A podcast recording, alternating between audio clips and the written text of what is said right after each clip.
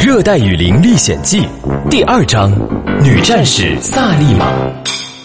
上一集说到，小雨、阿拉还有博士在去往无国界医生组织营地的路上，遭遇了龙卷风的突然袭击，他们乘坐的小船被风撕得粉碎，所有人都被风卷入空中。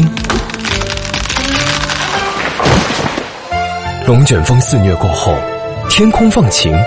河水像绸带一样缓缓流动，倒映出天上的朵朵白云。如果不是沿途东倒西歪的断枝残叶，仿佛一切都没有发生过。热带雨林再次恢复了往日的宁静。在一棵高耸的树木上，有一堆船体的残骸卡在粗大的树杈中间。向下看去，阿拉正面朝下，趴在树根旁边的泥土中，昏迷不醒。看来龙卷风把大家卷入高空后又落了下来。如果不是雨林中茂密的树木枝叶起到了很好的缓冲作用，那摔下来可就非常危险了。太阳已经落山，天色渐渐暗下来，茂密的丛林中越发显得阴暗寂静。树叶上的雨水滴答滴答的落在阿拉脸上。冰冷的水滴让他突然惊醒过来。啊，好黑啊！这是什么地方？漆黑的树丛中，突然传来一阵窸窸窣窣的声音。阿拉紧张的看着各种奇怪声音传来的地方，吓得直冒冷汗。好，好恐怖啊！他快速的从背包中拿出手电筒，一边四处照射，一边大声的呼叫：“爸爸，你在哪？”突然，就在手电筒光柱照亮的地方，出现两个闪耀的光点，像两个电灯泡一样。什么东西在发光？啊，小雨，是你吗？阿拉以为是小雨和爸爸，急匆匆的向光点的方向靠近。四周漆黑一片，阿拉被一根裸露在地面上的树根绊得一个踉跄，扑通一声摔了个嘴啃泥。是龙卷风的原因吗？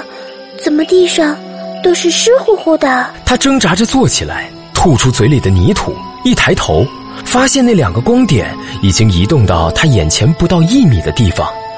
借着手电筒的光看去，天哪！那光点哪里是什么灯泡，而是一条身披斑斓花纹的毒蛇。蛇眼反射出耀眼的光，毒蛇的上半身已经立起，摆出准备攻击的架势，一边吐着信子，一边发出“嘶”的声音。啊妈呀！阿拉吓得双脚蹬地，向后连退了好几步。就在这个瞬间，毒蛇展开了攻击，它张开血盆大口，露出锋利的毒牙，向阿拉扑去。眼看毒蛇就要咬住阿拉，说时迟，那时快，不知从什么地方，嗖的一声飞过来一只长矛，砰的一下把毒蛇的头扎了个透心凉，牢牢的钉在了地上。毒蛇的身体剧烈的翻转蠕动了几下，就没了动静。阿拉长出了一口气，哇，好险啊！谁？是是谁？说话间，一只火把。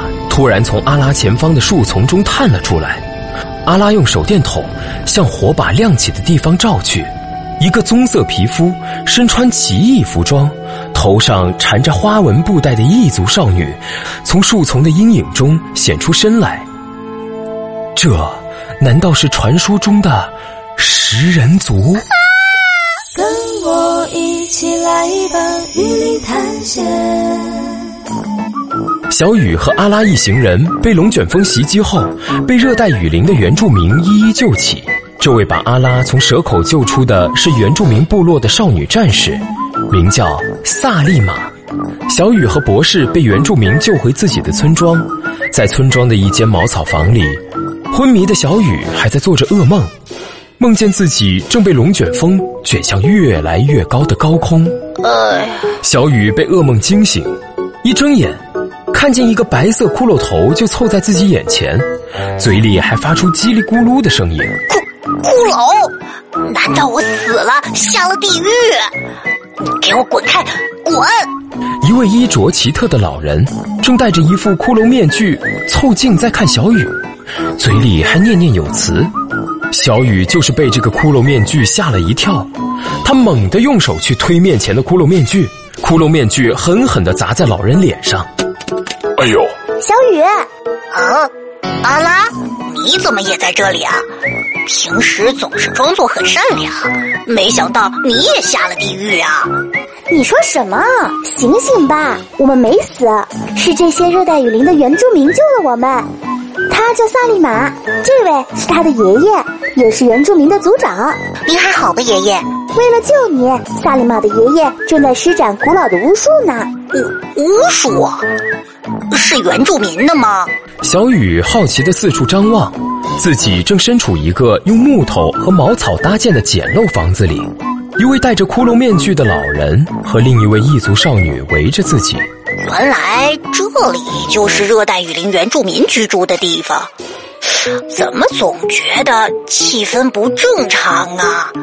啊，难道是是食人族？什么？突然提食人族干什么？小雨指着屋内一处堆满了骷髅头的地方。你没看到那些东西吗？不是食人族的话，保存那么多骷髅做什么呀？喂，说话小心点儿！你说谁是食人族呢？哎，你离我远点儿！那些骷髅不过是我们祖先世世代代传下来的遗物，你什么都不懂，不要乱讲。还没搞清楚状况的小雨，赶紧拉着阿拉从屋里跑出来，一边跑一边推着阿拉。快走，阿拉！你一定要活着回去，告诉大家，我是在与食人族的英勇搏斗中牺牲的。来吧，食人族！听小雨没头没脑的继续胡说八道，萨利玛气得脸都黑了，嗖的一声，把一只长矛扔到小雨脚下。哎呀，萨利玛，忍一忍吧。爷爷，他非但不感谢我们的救命之恩，还说我们是食人族。孩子，以前是那样的，但现在不是了，你不用担心的。从从前吗？哼，你看，爷爷，你说什么？从前真的是吗？我怎么都没有听说过。哎，本想啊，等你长大了再告诉你的。在部族间发生战争时，为了显示我们的勇猛，曾经只是尝了一下味道。你看，我没说错吧？他自己都承认是食人族了。哎，对了，博士和船长叔叔在哪儿呢？啊，这这个船长没能找到，而我爸，阿拉提起爸爸，眼睛里已经噙满了泪水。阿拉的爸爸到底怎么样了呢？我们下一章接着说。跟我一起来吧，雨林探险。